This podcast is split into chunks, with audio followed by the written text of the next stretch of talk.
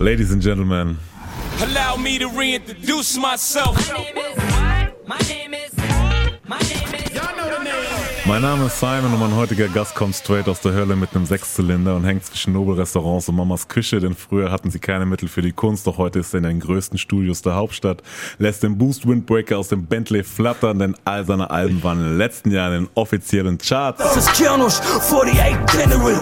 Gerne ist bei uns, hallo? Ey, ich freue mich sehr, hier zu sein. Ich bin auf jeden Fall großer Fan dieser Sendung hier. Ich habe auch schon meine Labelkollegen hier gesehen und dachte mir so, wann werde ich mal da sitzen vor diesem Herrn hier? Was geht? Sehr gut, meine Freut mich, freut mich sehr. Freut mich auch sehr, Kianosch, dass du es geschafft hast, dass wir endlich die Zeit gefunden haben. Du hast ein äh, Album draußen. Genau. Ähm, und äh, namens Boost. Und einer der Songs, der klingt so. Jeder tanzt mit dem Teufel, was haben wir nicht schon alles probiert? Wir alle hatten große Träume, lass mal gucken, was noch alles so passiert.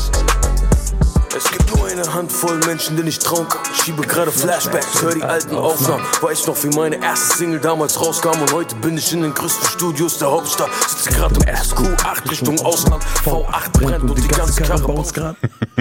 Yes, yes, keine neuen Freunde. Keine neuen Freunde. Ähm, du hast an dem Album schon vor zwei Jahren angefangen zu arbeiten. Hast dann Pause gemacht, so, hast dann wieder äh, Gas gegeben quasi. Rapper schieben Release da jetzt doch wie Einkaufswagen. Warum verschiebst du es nicht einfach nochmal? Ähm, ich hätte die Promo gar nicht anfangen sollen, wenn ich jetzt mal zurückblicke, aber wenn du in dem Moment bist, hast du ein ganz anderes Bild davon, ne? Ich bin Vater geworden, Herzlichen Glückwunsch. umgezogen, danke. Äh, Studio musste ich wechseln, Produzent ist verschwunden. Also es waren schon so ein paar Sachen sind zusammengekommen, wo ich mir dachte, okay, so kann ich nicht weitermachen. Ja. Deswegen erstmal zurückziehen, einen Schritt zurück und dann wieder mit voller Kraft zwei Schritte nach vorne gehen. Aber du hattest irgendwie sechs Tage vor Abgabe hattest du sechs Songs fertig und hast dann einfach nochmal kurz in der Brechermanier 14 Dinger hingeklatscht quasi vom Beat auf machen und allem drum und dran. Das, Ja, so gibst in du, der Art. Warum gibst du dir den Stress? Also warum nicht nochmal verschieben einfach, weißt du? Nee, verschieben war für mich keine Option mehr, weil es wurde ja schon verschoben. Und das war für mich auf jeden Fall ein No-Go. Denn ich möchte auch meine Leute irgendwie zufriedenstellen. Und wenn die auf das Album warten, dann möchte ich auch abliefern. Und ähm, das ist das erste Mal bei mir, dass ich so ein Kuddelmuddel hatte. Aber habe mich da durchgeboxt und äh, habe dann zuletzt auch nochmal richtig Gas geben können, weil auch erst in der kurzen sage ich mal, in der kurzen, in dem kurzen Zeitfenster wo, bis zur Deadline war erst mein Kopf richtig frei. So. Und dann konnte ich mich auch wirklich wieder 200% auf die Musik konzentrieren. Dann hatte ich zwar nur noch eine Woche, aber es hat sehr gut funktioniert und ähm, ja, ich hoffe beim nächsten Ding äh, wird es ein bisschen entspannter. Was ist für dich ein typischer Rapper? Oder warum zählst du dich nicht dazu? Die Frage, die Frage sollte ich mir selbst nicht stellen, sondern die Leute da draußen. Weil die versuchen dich ja immer in diese Rapper-Schublade zu drücken. Bestes Beispiel ist, wenn ich auf Twitch mal einfach GTA RP spiele als Ernesto fucking Carlos und ein Waffenkartell leite, dann kommen Leute in meinen Chat rein und sagen sowas wie, äh, du bist doch äh, Rapper, wie kannst du Spiele spielen? So. Das, das heißt, also die Leute haben ein Bild von einem Rapper, der darf nur rappen. Nichts Er anderes, darf gell? nichts anderes tun. Und 24-7 so. das ist für mich so, so ein bisschen so schwierig, weil ich möchte tun, was ich möchte. Und wenn ich mal auf Twitch GTA spiele oder sonstiges mache oder einfach Freestyle oder einen Talk führe, dann tue ich das, weil ich das will und weil ich das kann. Und lass mich dann nicht von der Öffentlichkeit irgendwie in, in, in, in eine Ecke drängen, wo, wo du nur das machen darfst, was die Öffentlichkeit von dir sehen will. So, ich, bin, ich bin so ein Typ, ich schwimme gerne gegen den Strom, falls man es noch nicht gemerkt hat. Wie viele Leute glaubst du ähm, machen aber genau das? Also Erwartungshaltung entsprechen. Viele. Also sehr viele. Ich würde, ich würde sagen, 90 Prozent wollen das Bild eines Rappers erfüllen, was auch die Leute von denen erwarten. Was ja auch nicht verwerflich ist. Ich mache ja niemanden Vorwurf. Aber wenn ich für mich entscheide, dass ich auch mal außerhalb der Rap-Kiste auch mal andere Dinge machen möchte, das heißt ja nicht, dass ich Rap vernachlässige oder nicht mehr rappe oder kein Rapper mehr bin. Für die Leute, die es nicht verstehen. Das bedeutet einfach, dass ich mache, worauf ich Lust habe. Und wenn ich Bock habe, spiele ich Pokémon. Wenn ich Bock habe, gehe ich angeln. So. So, warum denn nicht? Ähm, du hast auch mal gesagt, es war nie der Plan, eine Karriere mit Musik aufzubauen, ähm, sondern es war dein Ventil. So. Zu Beginn ja. Ich, Du hast dich nicht für Schule interessiert, für Ausbildung, und Studium und so weiter. Hast du dich auch nie nee, gesehen? nicht, nicht wirklich. Ich habe mich darin nicht gesehen. Nicht, weil ich es nicht konnte oder weil ich irgendwie zu dumm dafür war, sondern einfach, weil meine Interessen woanders waren. Wenn du quasi es nie am Anfang der Plan war, eine Karriere auf Musik aufzubauen, du aber auch nicht in Schule und Ausbildung gesehen hast, was wolltest du machen? Keine Ahnung. Hartz viel. Ja, wenn es so war, war ja auch so. Dann war es so mal so. Ich, ich bin halt ein Typ Mensch, ich lasse mich ungern in irgendwas reindrücken. Oder ich lasse mich un, ungern in irgendwas. Ähm, ja, ich, ich mag es nicht, wenn jemand vor mir steht und sagt, du musst das machen. Weil das alle machen oder weil das so für dich vorgesehen ist. So, ich war schon immer so der rebellische Typ und meine Eltern hatten es sehr schwer mit mir. Auf jeden Fall tut mir leid an der Stelle. Aber wie ihr seht, hat euer Sohn was draus gemacht. Und irgendwann habe ich auch das Geschäftliche dahinter erkannt und konnte mir somit auch eine Basis und einen Boden bauen, wo mich keiner mehr voll labert. So von wegen wie, äh, irgendwann willst du eine Familie gründen, wie willst du die denn ernähren? Ich musste mir das jahrelang anhören. Ich meine, die haben auch irgendwo recht, aber die haben halt nicht den Film geschoben, den ich geschoben habe. Ey, ich nehm's dir noch nicht übel, ne? Wie soll meine Mutter meinen Film schieben? Oder mein Vater oder meine Schwester oder, oder sonstige in meinem Viertel. Ich war auch in meinem Viertel der Erste, der gerappt hat. Wirklich. Die haben mich belächelt, weil zu der Zeit in den 90ern war sowas wie DMX voll angesagt. Ähm, Jay-Z, äh, die Tupac-Songs liefen noch nach seinem Tod. Mehr denn je. Äh, da gab es eine ri- riesengroße Hip-Hop-Welle, wo ganz viele Remixe gemacht worden sind. Diese Fat Man Scoop-Dinger und so, du kennst es. Und das war die Zeit, wo ich dann auch angefangen habe zu rappen. Auf Deutsch. Und das hat keiner getan. Keiner hat auf Deutsch gerappt, weil auf Deutsch rappen war früher uncool. Es hat sich mega uncool angehört in den Ohren der Leute. Aber ich bin dagegen gegangen. Ich habe probiert, trotzdem deutschen Rap so klingen zu lassen, als wäre es amerikanisch, aber trotzdem mit, mit der deutschen Sprache. Es ist sehr schwierig, weil die deutsche Sprache bricht, ne? so wie, wie das Wort schon sagt, es bricht. Und da einen geilen Flow zu finden, war eine Herausforderung, bis heute noch. Aber ich denke, ich habe es gut gemeistert und die Leute, die meine Musik fühlen, wissen, wovon ich rede. Und du rappst, du hast gesagt, du rappst eigentlich seit den, seit den 90ern, ich glaube mit so 11, 12 hast du 12. angefangen, so, ne, so Texte nachzurappen, so. Ja. Ähm, wie lange hat es gedauert, bis du A, nicht mehr belächelt wurdest und B, du gemerkt hast, okay, jetzt ist auch Business dahinter, so. Das ist nicht nur so, weil du hast auch mal gesagt, es hat, glaube ich, 15 Jahre gedauert oder so, bis du damit einen Cent verdient hast. Vielleicht sogar mehr. Ich habe wirklich sehr, sehr lange Musik gemacht, ohne überhaupt irgendwie äh, dahinter Business aufzubauen oder darauf Business aufzubauen. Ähm, was einfach daran lag, dass ich es leidenschaftlich gemacht habe. Klar hat man irgendwo Träume, man möchte irgendwann auf einer Bühne stehen und freut sich natürlich, wenn der Nebeneffekt Geld ist. Aber es war niemals mein primäres Ziel, es war niemals mein, mein der, der Kern der Sache. Der Kern der Sache war immer, dass wenn ich rappe, dass ich eine Message verbreite und ähm, dass ich auch meinen Frust irgendwo von der Seele rappe.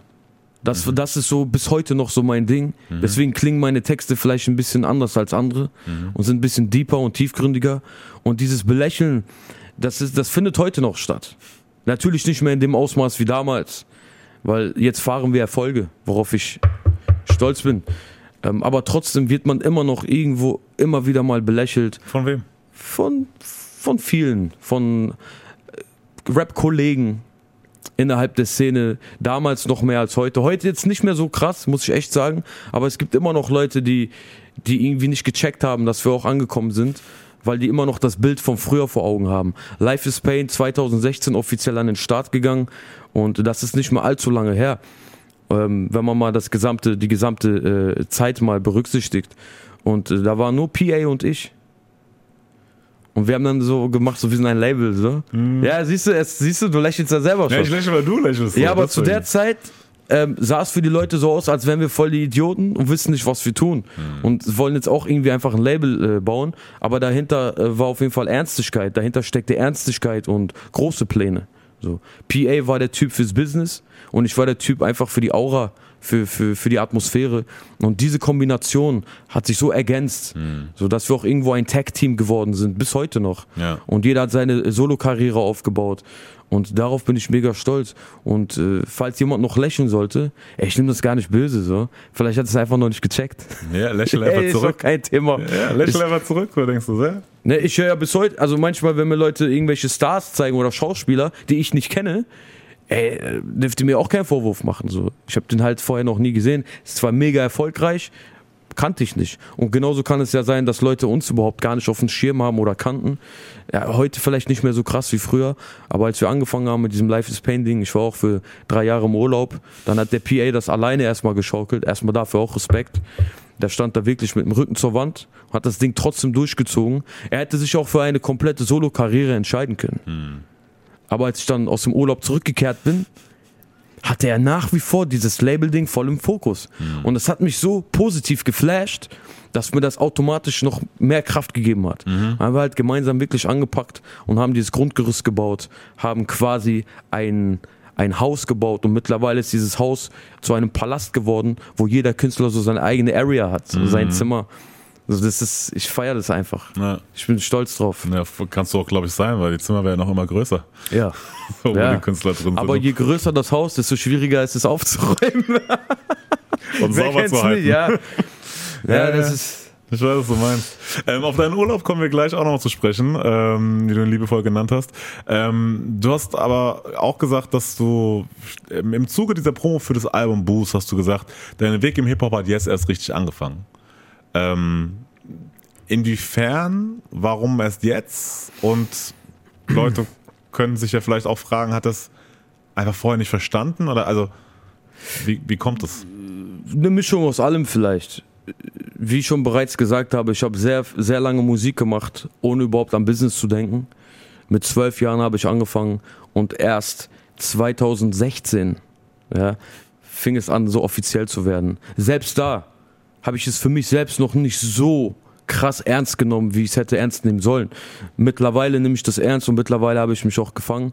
Ich war selbst auf der Suche nach mir selbst. Wer bin ich? Was bin ich? Was tue ich? Was möchte ich überhaupt rappen? Was tue ich da überhaupt? Einfach nur rappen, okay, aber man will ja irgendwo hin. Hast du ein Image? Verfolgst du irgendeine äh, Rap-Agenda? Willst du, wo willst du hin? Willst du später Schauspieler werden? Was willst du damit machen? Ist Rap nur ein Sprungbrett? So. Und diese Fragen habe ich mir gestellt und bin dann irgendwann zu dem Entschluss gekommen, dass ich einfach nur ein Künstler bin, durch und durch. Ich bin kein billiger Interpret, der einfach nur Texte. Also ich bin kein Interpret, den du einen Text gibst und der rappt es einfach nur runter, ohne jegliche Emotion. Ich bin derjenige, der den Text selber schreibt. Ich bin derjenige, der den Beat selbst komponiert, mitkomponiert. Ich bin derjenige, der mit in die Videos geht, in die Videoproduktion. Das heißt, ich bin ein wirklicher Künstler, was ja nichts heißen muss. Aber ich habe für mich einfach erkannt, dass ich einfach der Künstler bin. Okay. So, Business ist für mich zweitrangig. Für jemand anderes ist Business vielleicht an erster Stelle. Und an zweiter Stelle ist er vielleicht Künstler oder Interpret. Und ich bin als, an erster Stelle auf jeden Fall Künstler. Und das habe ich für mich irgendwann erkannt. Und ähm, konnte mich dann erst auch wirklich zu 100% auf meine Kunst konzentrieren. Weil ich habe mich in den letzten ein, eineinhalb Jahren, zwei Jahren, wo auch meine Pause war, wo ich mich zurückgezogen habe, habe ich mich plötzlich angefangen mit dem Business-Teil mit der Business-Abteilung vom Deutschrap zu befassen, was ein völliger, nicht Fehler war, aber es hat mich doch schon äh, in meiner Kunst sehr eingeschränkt.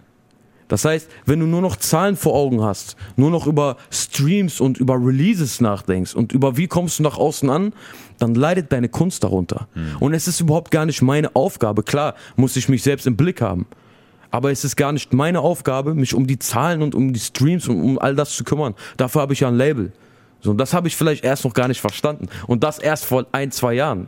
Verstehst du, was ich meine? Und jetzt bin ich erst an dem Punkt, wo ich sage, okay, ich bin jetzt an dem Punkt angelangt, wo ich wirklich bereit bin, meine Kunst zu 100% zu präsentieren. Jetzt kann ich ganz anders in Produktion reingehen, weil ich genau weiß, was ich will und wer ich bin. Und das braucht seine Zeit. Der eine lernt schneller, der andere später. So dass du quasi erst dich auf die Kunst konzentrierst und dann guckst, okay, wie, man, wie kann man die vermarkten. Richtig. So. Ähm, und nicht deine Kunst ausrichtet, ausrichtest an der Vermarktungsstrategie. Genau das ist das. So. Ähm, wer vereint es deiner Meinung nach gut, dieses Business und Leidenschaft, von dem du gesprochen hast, so? Das quasi in, in, in einer Person zu vereinen, außer PA jetzt, weil das liegt jetzt relativ nah und meiner Meinung nach macht er das verdammt gut. Boah, so, für ihn er, ist das auch wirklich schwierig. glaube ich, der ist Alter, auch gut am struggeln so, aber er so ist, ist, ein mega Spagat, den du hinlegen musst. aber ich finde, der macht das seit geraumer Zeit fantastisch gut, so, was er sich aufgebaut hat, so, diese Business-Aspekte und trotzdem bringt er qualitativ hochwertige Musik raus, einfach so. Ja, also jetzt mittlerweile auch wieder, aber vor auch ungefähr vor zwei Jahren, wo er selber alles gemacht hat, fast vieles. Ne? Jetzt mittlerweile haben wir ja Mitarbeiter, wo er wirklich auch Aufgaben abgeben kann, damit sein Kopf frei ist für die Musik, für die Kunst. Weil Palm ist auch ein Künstler. Er ist zwar nicht so extrem tief drinne wie ich zum Beispiel. Ich bin ja richtig tief drinne. So, ich achte auf jede scheiß Snare, dass sie nicht im Ohr sticht und so ein Scheiß. Ich halte mich damit auf. Er zum Beispiel nicht. Aber ist ja jedem das seine. Ähm, er hat sich auch vor zwei Jahren hat ihn dieses Business-Technische, dieses Label-Ding, hat ihn das auch sehr viel Energie gekostet. So dass seine Musik oder seine Kunst darunter gelitten hat. Es ist einfach so. Und er hat auch jetzt erst einen Weg für sich gefunden, wie er das trennt und das macht er super. Und das, das ist zu respektieren bei dieser Sache, weil ein Label zu führen, das heißt, du hast 20 Schicksale in deiner Hand. Plus, du hast ein Privatleben. Plus, du hast ein Kind. Plus, du hast noch irgendwo eine Frau. Plus, du willst vielleicht noch ein bisschen ein, zwei Stunden für dich haben. Plus, du hast eine eigene Rap-Karriere. Plus, du hast Nebenbusiness, du hast irgendwelche Läden. Also das ist wirklich, das muss, das muss man echt respektieren. Und der Bruder bringt es mittlerweile auf, unter einem Hut. Und das ist wirklich äh, die Kunst, das ist die Kunst dahinter. Ja. Und wer das kann, vor dem habe ich wirklich mega Respekt. Auf jeden Fall. Und ohne sich auch selbst auszubeuten, ne? Bei Ja. dieser ganzen Geschichte. Genau. So. Und ohne Schattendoppelgänger zu machen, wie es Naruto machen würde oder so. Aber so in dem Fall. Ey, ich weiß, was du meinst. Ja, es Ähm, ist wirklich schwer, weil die Leute glauben, die machen einen Hit und es läuft. Die vergessen alles drumherum. Und leider betrachten die Leute nur das Endprodukt. Das heißt, die zwei, drei Minuten auf YouTube, wissen aber nicht, was dahinter steckt. Die Leute sehen immer nur die Sternchen, wenn sie glänzen. Aber als die Sternchen noch am Glühen waren oder am Brennen waren oder noch gar nicht da waren, da, da hat, das hat keiner gesehen. Plötzlich ist jemand da im Rampenlicht und alle sagen, boah, der ist neu, der ist krass. Aber die zehn Jahre Struggle, die der Typ gegangen ist, die sieht keiner. Die war nicht ersichtlich. ähm, mir hat ein äh, Vögelchen gezwitschert, ähm, dass du dich vor kurzem mit, ähm, mit Azad ausgesprochen hast. Ja, ich will das jetzt nicht an die große Glocke hängen. Wir haben mal ähm, damals vor ein paar Jahren äh, habe ich sinnloserweise nach meinem ersten Album, wir waren auch zusammen auf Tour, da gab es irgendwas äh, sehr, eigentlich sehr unwichtig. Da habe ich irgendwie in der Öffentlichkeit dummerweise ein bisschen gefrontet, ohne direkt auf ihn zu gehen, aber er wusste schon, dass es in seine Richtung geht. Er hat sich äh, logischerweise darüber aufgeregt. Das war aber auch schnell wieder weg. Aber es lag die ganze Zeit im Raum und ähm, das ist auch vielleicht äh, einer der Gründe, warum nie, niemals ein Song zwischen uns äh, ge- gekommen ist, was ich sehr schade finde, weil nach wie vor ist Azad für mich einer der Figuren im, im Deutschrap, der mich auch mitgeprägt hat. Das brauche ich nicht zu verleugnen. Ein Cool Savage, ein Azad, die haben mich hier in dieser Deutschrap-Szene auf jeden Fall ähm, mitgeprägt und haben mir auch Mut gemacht, meine Musik weiterzumachen, weil ich gesehen habe, dass es noch solche Leute gibt. Deswegen war es sehr schade, was damals so, es ist eigentlich Pillepalle, ist eigentlich nicht mal äh, ja, braucht man eigentlich nicht erwähnen, aber umso mehr freue ich mich, äh, dass ich hier in Frankfurt bin, äh, in der Stadt von dem Bre. Schöne Grüße an der Stelle an den Boss, AZAD. Und ich würde mich riesig darüber freuen, wenn man mal gemeinsam ins Studio geht und ein mieses, mieses, mieses Brett macht. Weil ich lese ja unter meinen Kommentaren, egal ob es ein Video ist oder einfach nur ein Instagram-Beitrag, da stehen mindestens zehn, da steht mindestens zehnmal Wann Feature mit AZAD. So, ich denke, das Ding ist überfällig. Ich hoffe, der Bre hat auch Lust und Bock. Ich hoffe, die Leute haben auch Bock drauf. Aber wenn wir so ein Ding machen, dann muss das wirklich alles abrasieren. Also wirklich ausnahmslos. Ja. Ne? Da darf nicht mal ein Haar übrig bleiben. Ja. Ich glaube, es wird, wird interessant. Es wird auch interessant, was du dann erzählst, wie dann, äh, wenn es hoffentlich äh, in naher Zukunft quasi dazu kommen sollte. Äh, weil ihr seid, glaube ich, beide sehr perfektionionistisch. So. Ich war noch nie mit ihm im Studio. Also ich weiß so, nicht. wie er so an Sachen rangeht und wie er sich so in Sachen reinfuchst, kann ich mir gut vorstellen, auf jeden Fall. äh, auf jeden Fall sehr schöne gerne. Grüße und ich glaube, das wird, wenn da zusammen was rauskommt, glaube ich, kann das gut, gut zimmern. Es muss zimmern. Ja, ja, ich es, es muss zimmern, weil er hat meiner Meinung nach die prägnanteste Stimme, wirklich so die männlichste Stimme, was man überhaupt haben kann im Rap. Er ist damit gesegnet. Mhm. Und äh, ich wünschte mir, es würde viel mehr von dem Bruder kommen. Der hat bestimmt selber sehr viel zu tun. Aber äh, ich, ich denke, da kommt was krasses. Vielleicht kommt ja bald wieder was. Ähm, äh, mich würde noch ganz kurz interessieren, dann können wir das Thema auch direkt wieder parken, aber ähm, was hat dich jetzt dazu bewogen, quasi dieses Thema nochmal anzugehen? Quasi? Also du hast gesagt, es war Pillepalle, wir müssen auch gar nicht drauf eingehen, was es war, aber es lag jetzt so ein bisschen in der Luft, ein paar Jährchen quasi, und Ja. irgendwann gab es ja diesen Moment jetzt, wo du gesagt hast, okay, oder von ihm, keine Ahnung, ich würde es gerne aus der Welt schaffen. So, was, was war das so? Es, es kam von mir. Ich meine, ich habe den Stein auch ins Rollen gebracht, irgendwo, muss man zugeben. Ich bin sowieso gerade dabei oder in der letzten Zeit dabei gewesen, bei mir selbst ein bisschen aufzuräumen, ein bisschen die Gedanken zu sortieren, ein bisschen auch meine Karma-Punkte abzuchecken. Ich glaube sehr fest an Karma und ähm, bin, der, bin davon überzeugt, dass, dass so wie du bist, so bekommst du auch. So. Und das war eine Sache, die mir die ganze Zeit im Hinterkopf geblieben ist. Wirklich. Wenn ich mal Songs von ihm gehört habe, auch neue Songs, das war immer mit so einem gemischten Gefühl verbunden. Und ich dachte mir irgendwann vor ein paar Tagen so, es kann doch nicht sein, so, es ist doch nicht schwierig, so einfach mal Frieden zu stiften. Und dann auf habe ich jemanden mich, zuzugehen. So ich habe mich einfach dafür entschieden, auf den großen Bruder, er ist ja viel älter als ich, auf den großen Bruder zuzugehen und einfach zu sagen, es tut mir leid, wenn ich irgendwie dich verärgert habe oder dafür gesorgt habe, dass irgendjemand verärgert ist, ähm, habe ich kein Problem mit. Ich stehe dazu und ich möchte es besser machen. Und er hat es natürlich sehr, sehr äh, gut aufgefasst. Und ja, es hat mich auch sehr gefreut und das ist auch vom Tisch. Ja, ich bin sehr nice. nicht nur diese Sache, ich bin auch dabei, ein bisschen bei mir aufzuräumen. Menschen, denen ich vielleicht Unrecht angetan habe in alten Zeiten, Mhm. einfach mal die Hand zu geben und äh, einfach mal zu sagen, es tut mir leid. Ich bin nicht mehr so. Menschen ändern sich ja. Mhm. Man bleibt ja nicht für immer gleich. Gerade in solchen Situationen, wo du wirklich manchmal am Rande deiner, am Rande deiner, ja nicht Existenz, aber du kennst das doch. Manchmal sitzt du da einfach und du fühlst dich so leer Mhm. und du denkst dir so, was mache ich hier überhaupt? Wo, wo führt das alles überhaupt hin? Und dann kommen dann diese Gedanken, dann lässt du dein ganzes Leben einmal Revue passieren oder mindestens die letzten die, äh, zehn Jahre oder so. Und dann fallen dir gewisse Punkte auf, wo du denkst, ey, das hätte ich vielleicht besser machen können. Ey, dann mach es doch jetzt besser.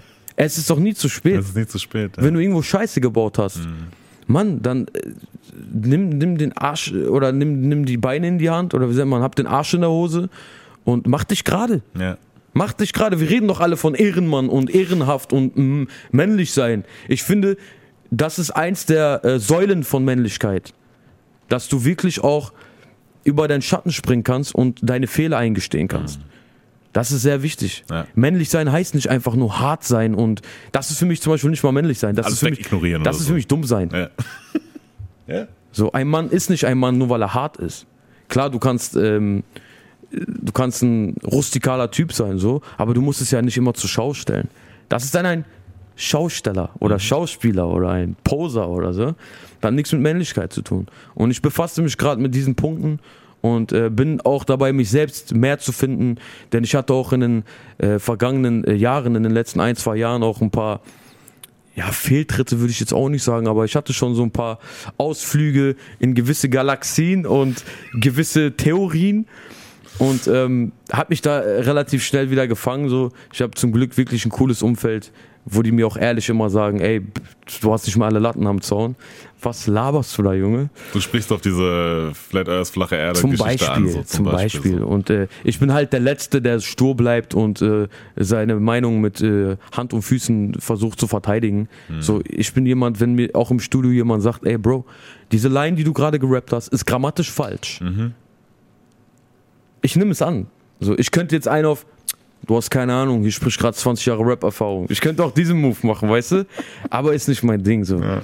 Ich versuche auch cool zu bleiben und denke mir, ja, okay, der Typ macht gar keine Musik, aber vielleicht ist er grammatisch einfach stärker als ich. Ist doch kein Problem. Nehme ich an. Ist Ja. überhaupt kein Ding. Und äh, das möchte ich halt durch alle Bereiche meines Daseins ziehen. Und dazu gehört auch einfach sich mal vielleicht entschuldigen, wenn man mal sinnloserweise in der Öffentlichkeit gefrontet hat. So. Habe ich kein Problem mit. Ja. Oder mal Sachen quasi wieder gerade zu rücken, die man da rausgehauen hat. Ja. Und ein bisschen wieder einzuordnen, dass man gemerkt hat, so, okay, Ja, ist doch kein Thema. Ist doch alles gut. Ja, sehr gut. Ähm, ich wollte auf einen äh, bestimmten Song raus und zwar sagst du auf äh, Silenzium, sagst du folgendes. In einem Bau gibt keine Option, weil sich die Scheiße nicht lohnt. Nicht mal für 30 Millionen. Yes. Für Leute, die es nicht wissen, ja. Oh, Dieser Viel- Song ist mein Lieblingssong. ist der ist am letzten Tag, wo ich schon noch sechs Tage hatte zum Recorden, der ist wirklich, das war der letzte Song, der entstanden ist. Krass. Ja, der ging wirklich durch wie Butter. Nicht mal für 30 Millionen. Ich zeige meinen Sohn, wie man seine eigene Welt baut. Cash out, kommt von einem Block in ein Penthouse. Was wolltest du fragen? Ich wollte dich fragen, dass du, also für die, die es nicht wissen, ja, ähm, du musstest ja auch insgesamt für, glaube ich, 1094 Tage oder so, also knapp drei Jahre, musst du ja quasi in Haps ins Gefängnis gehen. Ähm, Was ist das für eine Zahl, Bro? Wie kommst du auf. Hast du es gezählt? ich hab's gezählt, ja. Okay. Ungefähr. Nein, es sind knapp drei Jahre, aber warst du, glaube ich, drin, ne? Ja, ungefähr. Staatsanwaltschaft wollte dir aber fünf und sieben Monate geben, glaube ich sogar. Ja, ja, richtig. So? Das habe ich, glaube ich, schon mal erwähnt gehabt. Genau. Ja, die wollten, das Plä- als sie ihr Plädoyer gehalten haben, wollten die mir eine Erwachsenenstrafe geben für die Tat und haben dann fünf Jahre und äh, sieben oder acht Monate gefordert. Da ist mir die Kinnlade runtergefallen, so wirklich. Warum wurden es dann nur drei? Weil ich nach Jugendstrafrecht bestraft worden Wie hast du es geschafft? Indem ich vor dem, vor dem Richter, also im Gericht, habe ich mich einfach ähm, plötzlich erhoben und habe dann mit dem Finger auf den Staatsanwalt äh, gezeigt und auf den Richter und habe gesagt, ihr habt keine Ahnung von unserem Leben, ihr verteilt hier Jahre wie Bonbons, ihr zerstört Existenzen und bla. Und der Richter sagt, Ruhe im Gerichtssaal oder ich lasse dieses Gerichtsverweis in Ruhe. Und ich habe einfach weitergemacht und dann mussten die zu Protokoll nehmen, dass ich halt ein bisschen, bisschen zurückgeblieben bin. Nicht ganz so reif im Kopf bist. Das war eine Taktik, äh, die ich mit meinem Anwalt zusammen ausgeheckt habe. Das war die einzige Möglichkeit, irgendwie die Strafe zu mindern, weil äh, gewisse Aussagen im Raum standen, die mich sehr schwer belastet haben. Und das war der, der einzige Weg, irgendwie aus einer Erwachsenenstrafe eine Jugendstrafe zu machen. Und nach Jugendstrafrecht wirst du halt milder bestraft. Deswegen nur im Anführungszeichen Mhm. Ja, ja, die drei Jahre, anstatt fünf Jahre, sieben Monate. Ja. Ähm, man muss dazu sagen, äh, ich glaube, als du die Tat begangen hast, warst du so 18 knapp, kann das sein? Oder Nee, warst du nicht, noch nicht 18, da war ich, 17? äh, glaube ich, 20. Ah, doch schon 20. Ja. So, okay, weil die lag ja ein bisschen weiter zurück, ne? Die lag also als zurück, genau. lag ein bisschen zurück. Das kam nach zwei Jahren ähm, ans Licht. kamst dann ungefähr, quasi ja, ja. äh, raus. Man muss dazu sagen, du hattest zu der Zeit einen, äh, einen Job, ähm, hast dich engagiert in einem äh, Jugendzentrum, glaube ich, Genau. hast so ein Projekt ge geleitet Richtig. und so und ähm, warst mit der Mucke am Machen und ähm, also es war auf jeden Fall auf einem geraden Weg. So. Richtig, weil zu der Zeit ähm, ist einer meiner besten Freunde für acht Jahre ins Gefängnis gegangen. Wegen derselben Scheiße, was wir gemacht haben. Ihn hat's halt erwischt. Und das war für mich sehr abschreckend. Ich meine, wir kannten uns auch schon sehr lange, wir kennen uns sehr lange und wenn du dann irgendwo draußen bist mit deinen Jungs in der Freiheit und der Bruder ist für acht Jahre drin und du siehst auf einmal seine Mutter in der Stadt, Bro, dann lachst du nicht mehr. Und wenn die dann kommt und dich dafür verantwortlich macht, dass ihr Sohn für acht Jahre drin ist, das macht was mit dir, weißt du? Und dann habe ich mir einfach gesagt, so, ich rap nur noch darüber. Ich, ich führe es nicht mehr aus. Ich mache das nicht mehr. Ich ziehe keine Maske mehr runter und raub irgendwelche Dealer aus, auch wenn ich mich damit so, so gut, es hat sich richtig angefühlt, weil ich mir selber eingeredet habe, in dem Moment, ich tue was Gutes, indem ich Dealer ausraube, sodass sie keine Drogen mehr an die Kids verkaufen können. Jetzt ist die Frage, was haben wir mit den Drogen gemacht? Das wäre jetzt meine Frage. gewesen. Doppelmoralistisch. Deswegen ist es überhaupt nicht cool gewesen und ich kann an der Stelle wirklich sagen, an jeden, der kriminell unterwegs ist, obwohl er es nicht sein muss, seid es nicht, denn es bringt euch nicht weiter als da, wo ihr jetzt einfach nur seid. Ihr könnt euch vielleicht ein bisschen Lifestyle äh, finanzieren, das war's aber auch. Du kannst mit dem Geld keine Existenz aufbauen, Bro. Du kannst mit dem Geld nicht zur Bank gehen und sagen, ich will ein Haus kaufen oder sonstiges. Das heißt, du machst dir damit einfach nur noch mehr Probleme, als du schon hast. Es fühlt sich vielleicht in dem Moment cool an oder es fühlt sich so an, als hättest du alles im Griff. Dabei hast du gar nichts im Griff. Du verrennst dich gerade nur in irgendeinen Schwachsinn und die Quittung ist dafür entweder Knast oder vielleicht sogar Tod. Man weiß nicht, vielleicht wirst du zum Junkie. Es gibt Beispiele. Ich hab's gesehen und das ist halt nicht cool. Alles andere als cool. Ja. Aber das muss jeder für sich selber entscheiden. Diese Entscheidung kann dir keiner abnehmen. Ja, deswegen sagst du ja auch nicht mehr für 30 Millionen willst du quasi da reingehen. Niemals, nicht mal für nichts auf der Welt. Weil Zeit ist das wertvollste Gut, was wir haben. Und damit sollten wir besser umgehen. Die Was Zeit mit deinen Eltern, mit, dein, mit deiner Familie, die kannst du nicht zurückholen, Mann. Was hat die Zeit mit dir in, äh, in den drei Jahren gemacht quasi? Da hast du ja, also da hast du äh, natürlich, also glaube ich, sehr viel Negatives, aber zum Teil auch Positives rausziehen können. Ey, Deswegen gar nicht, gar, nicht, neg- gar nicht so viel negativ. Okay. Das Einzige, was sehr negativ war, ist, dass ich dort eingesperrt war. Mhm. Und es war verdammt langweilig. Stell dir vor, du bist auf dem Klo eingesperrt für ein paar Jährchen. Und dann macht jeder so, jeden Tag einer die Tür auf und gibt dir so was zu essen. So. Ja, okay, jetzt nicht so krass, du kannst natürlich auch rausgehen, Sport machen. Aber es hat auf jeden Fall ich bin da positiv reingegangen und bin noch positiver rausgekommen. Was, äh, welche positiven Sachen hast du daraus gezogen? Quasi? Mich Das selbst besser kennenzulernen. Das war mir, das war, glaube ich, die, die wichtigste Lehre da drin, mich zu beruhigen innerlich. Meine Gedanken zu sortieren. Das war wirklich das Wichtigste, was ich äh, gemacht habe da drin. Und ähm, drei Jahre hört sich lange an, aber die gehen verdammt schnell vorbei, Mann. Wenn du einmal deine Routine drin hast. Ich habe ja auch eine Ausbildung gemacht als Tischler. Das heißt, ich war wirklich permanent beschäftigt. Und nachdem ich von der Arbeit zurückgekommen bin auf meine Zelle, hatte ich 30 Minuten, um zu essen, um mich umzuziehen. Dann ging ich zum Fußballtraining. Bis um 20 Uhr. Da kommst du vom Fußballtraining, duschst dich ab, deine Kollegen haben was zu essen gekocht in der äh, Abteilungsküche, bringen dir das Essen freundlicherweise. Dann isst du, dann legst du dich ins Bett, du bist platt. Weißt du, wie die Zeit vergeht? Das war aber nicht die ganze Zeit so. Das waren die letzten zwei Jahre. Das erste Jahr war ein bisschen abgefuckt. Ich war in so einem, in so einem Knast in Hagen. Und das ist so ein Auswahlsverfahren. Dort werden alle Leute hingebracht, die äh, deutsche Staatsbürgerschaft haben. Und dort wird dann halt ähm, analysiert, ob du äh, eventuell eine Ausbildung machst, ob du Schule machst im Knast oder ob du einfach voller Idiot bist. Da machen die so einen Eignungstest. Legen die so Blätter hin, Mat äh, Matheaufgaben, Deutsch-Grammatikaufgaben, Englisch und solche logischen Sachen. Und anhand dieser Tests entscheiden die dann, für was du geeignet bist. Also richtig wie im Film. Und geplant war, dass das nur zwei Monate dauert, bis ich dann zu diesem Test komme. Aber ich saß da ganze sechs Monate. Und dieser Knast ist sowas von abgefuckt. Die Freistunde, wo du eine Stunde am Tag rausgehen kannst, war einfach um sieben Uhr morgens. Ey Mann, das, das macht was mit dir. So. Da habe ich, da, mein Tod. das war echt so grausam. Das heißt, ich war wirklich monatelang, ohne einmal rauszugehen, in dieser Zelle drin. Und der Knast ist so klein und da gibt es keine Möglichkeiten. Weil dieser Knast ist nur für Leute, die da reingehen und wieder weggehen. Das heißt, die haben da keine Arbeit oder haben die aber sehr selten und ist immer belegt. Das heißt, ich, ich war da wirklich wie in so einem Loch und bin da kaum rausgekommen, habe kaum Licht gesehen, kaum Sonne gesehen. Ey, das war Wahnsinn. Also das hat wirklich, das war glaube ich die schlimmste äh, Zeit im Gefängnis, weil das da so mega langweilig war und ich hatte die ersten ein, zwei Monate nicht mal einen Fernseher. War das da auch, wo, du, wo ihr da zu 30 quasi in dieser Schlange standet? Ja, ja, zu, zur Dusche und so. Ja, ja, boah, das war echt ekelhaft. Und 90% der Insassen waren einfach nur Junkies. Richtige Junkies. Bäh. Bäh. Also wirklich ekelhaft, ey. Das ist. Und als ich dann endlich da rausgekommen bin, war ich einfach nur noch glücklich. Dann wurde ich nach Geldern äh, transportiert. Das ist halt ein Riesengefängnis. Da haben die auch ein Fußballfeld mit Kunstrasen, mit modernen Zellen, wo die Fenster nicht da oben sind wie in so einem Kerker, sondern wirklich auf Hüfthöhe, wie bei dir zu Hause. Äh, das war halt. Ich habe mich halt gefreut, in dieses Gefängnis zu gehen, weil das da so grausam und ekelhaft war einfach. Ne? Nicht grausam im Sinne von, die töten dich, sondern einfach, weil das da so ekelhaft war. Und so. Bäh.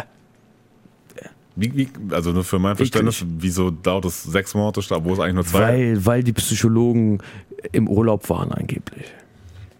Also guck mal, ich sagte mal eine Sache, ne? Innerhalb der Gefängnismauern herrschen ganz andere Gesetze. Mhm, hab ich auch Wirklich was völlig anderes. Da kannst du nicht kommen mit meine Meinungsfreiheit und mein Grundrecht. Und, Junge, die hauen die, die, die kommen mit fünf Leuten in deine Zelle und zeigen dir die Grundrechte. Und deine Meinungsfreiheit und was auch immer. Das ist ganz ekelhaft. Hast du es mitbekommen? Ja, natürlich. Ne? Natürlich, wenn Leute durchdrehen, da kommt S&O, Sicherheit und Ordnung, kommen mit fünf, sechs Mann, hier mit diesen Dingern, mit den Schildern, dann äh, fordern die dich erstmal auf, dich Gut. auf den Boden zu legen, Hände auf den Rücken und wenn du das nicht machst, dann kommen die rein. Dann zeigen sie dir Dann knüppeln die dich, dann nehmen die dich mit, fixieren dich und dann kriegst du erstmal eine Betonspritze. Ja? Ich habe Leute gesehen, die waren danach nicht mehr dieselben. Du hast die zwei Monate nicht mehr gesehen, die waren in irgendeinem Bunker. Und als du die nach zwei, drei Monaten gesehen hast, erstmal so, oh, so ein Bart, völlig, Zerzaust. ja, oh, wie ein Zombie. Er war danach nicht mehr derselbe. Kaum geredet, immer so. Und wurde dann auch, ähm, weil die gesagt haben, der ist hochaggressiv, haben die den mit Medikamenten vollgepumpt. Um den ruhig zu stellen und so. Ja. Ist das erlaubt? Ich weiß es nicht. Keine Ahnung. Also was siehst du da? Ja, äh, ja. Ekelhaft so. Und ich habe mich zum Glück, ich konnte mich gar nicht mit dieser Knastmentalität anfreunden oder identifizieren. Mhm. Ich war eher so der sportliche Typ, der so seine Ausbildung gemacht hat. Ich hatte mit ganz wenigen zu tun, mit vier, fünf Leuten höchstens. Weil da drin kannst du echt keinem vertrauen. Ne, die verraten dich für, eine, für, für ein Bubble Gras oder so, für Bubble Koks, verraten die dich einfach so. Und äh, das war, wurde mir sehr schnell bewusst. Und ich habe mich wirklich nur auf Sport, Fußball konzentriert, meine Ausbildung und einfach, ja, so für mich, um mich selber ein bisschen besser kennenzulernen in dieser Zeit. Das waren für mich so diese drei Jahre ungefähr. Du hast auch aufgehört zu kiffen, Game. Ja, also, das, oder stark reduziert, sage ich jetzt mal. Ähm, da drin habe ich zum Beispiel gar nicht gemacht oder so gut wie gar nicht, weil ich weiß genau, wenn ich da drin gekifft hätte, hättest du meine Gedanken verdoppelt, verstärkt, das Feeling verstärkt und ich hatte keinen Bock auf diese Kopfkinofilme und sowas. Ne? Sehnst du dich nach Freiheit und dann noch doppelt so stark. Und deswegen habe ich mich von sowas ferngehalten und wollte bewusst in diese Sache reingehen. Ich wollte bewusst dieses, dieses Gefängnis, diese Isolation, ich wollte es bewusst wahrnehmen, damit es auch bewusst was mit mir macht, hat es auch. Ich bin nicht da reingegangen und dachte mir so, scheiße, ich bin in einem Loch, ich bin jetzt hier quasi geknallt. Ich bin da reingegangen und dachte mir so, okay, das wird ein Abenteuer. Mal gucken, wie du dich schlägst, Junge. So Challenge accepted mäßig. Aber äh, danach, als ich rauskam, habe ich wieder das äh, Kiffen angefangen. Ne? Hab dann, ähm, ich glaube 2016, 2016, Ende 2016, habe ich dann damit aufgehört. Ähm, du bist seit, korrigiere mich, knapp einem Jahr, ein bisschen mehr, Vater geworden? Seit einem Jahr und vier Monate. Ein Jahr, vier Monate, sehr Ja. gut, sehr gut. Ähm, und du hast deinem Sohn auch einen Track gewidmet. Ja, Auf nicht nur einen. Album. Äh, Nicht nur einen, ähm, aber den, den ich meine für meinen Sohn, äh, da sagst du folgendes. Geh diesen Weg und verliere mein Verstand. Ich hab das alles für meinen Sohn getan. Yeah, yeah. Wenn ich gehe, lass ich dir meine Millionen da. Oh, für dich und deine Mutter bin ich immer bis zum Tod gegangen. Yeah, yeah. Mein Leben fing erst an, als du geboren warst. Sehr nicer Satz am Ende. Dankeschön. Leben fängt erst an, als du geboren warst. Finde ich sehr, sehr schön. Gefühle zu beschreiben ist, glaube ich, das Schwerste im Rap. Und das habe ich einfach probiert damit zu beschreiben, äh, dass alles, was vorher stattgefunden hat, war für mich einfach, als hätte es nie gegeben. Erst seitdem er da ist, ergibt alles einen Sinn. Jeden Move, jeden Schritt, den ich tue, tue ich immer bewusst für meinen Sohn. Jeden Cent, den ich beiseite packe. Ich scheiß auf mich. So, ich brauche nichts. Ich brauche kein fettes Haus, ich brauche keine fette Karre, ich brauche gar nichts.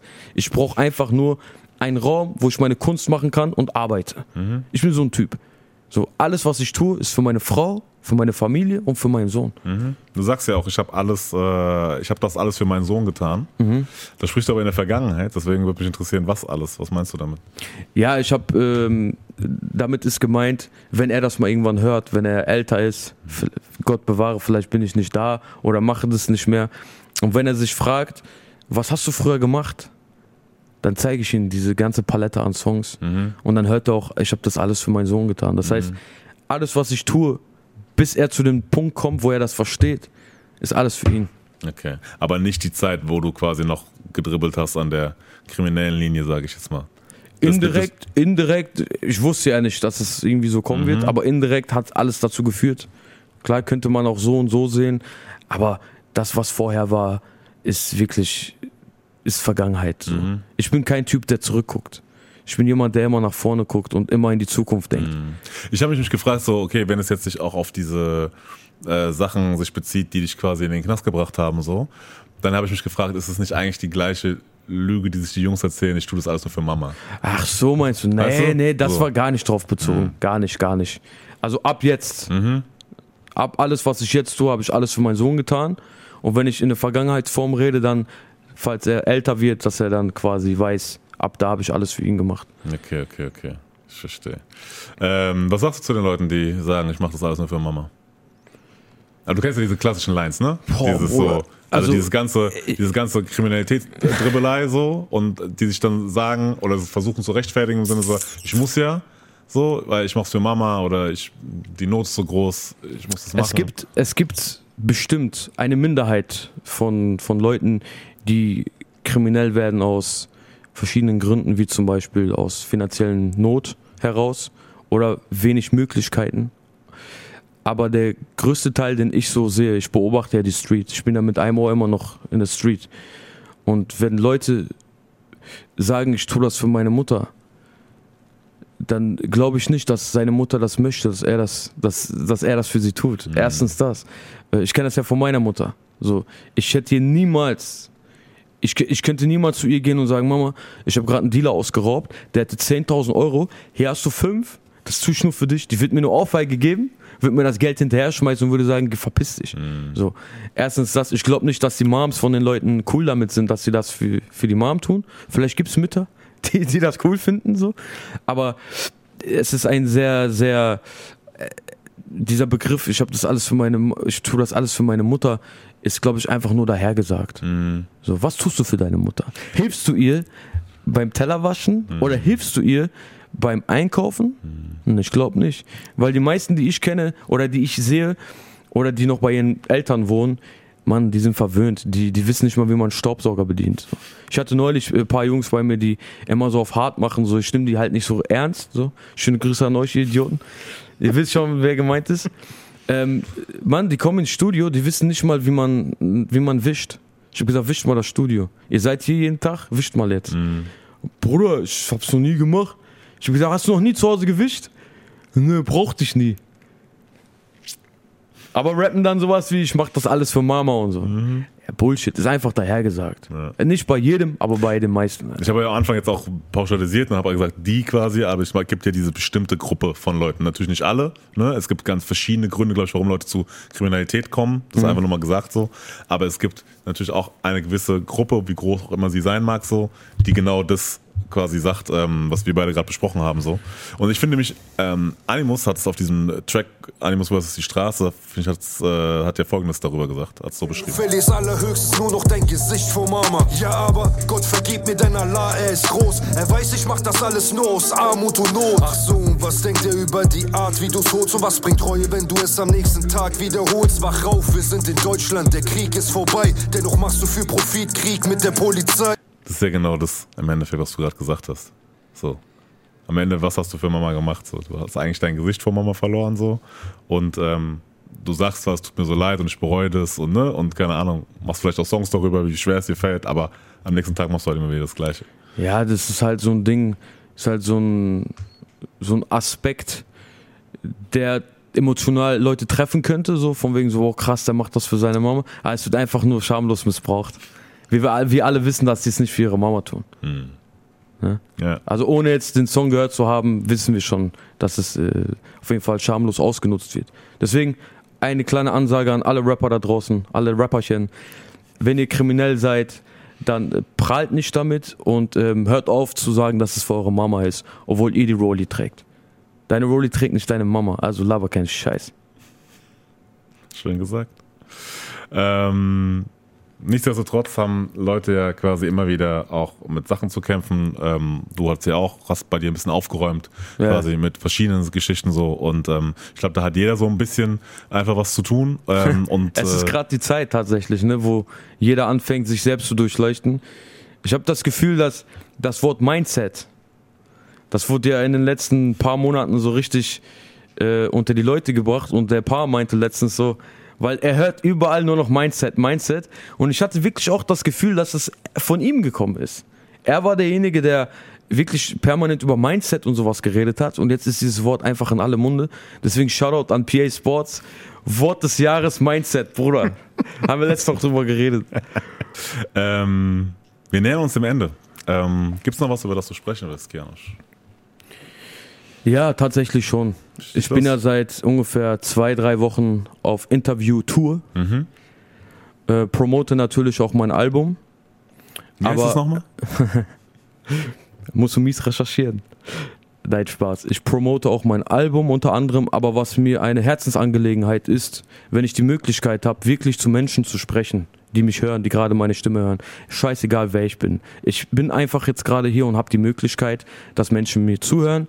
Und ich wollte einfach diese Gelegenheit nutzen und einfach mal äh, zu einem gewissen Thema was sagen, was nicht nur mich, sondern uns alle beschäftigt oder beschäftigen sollte.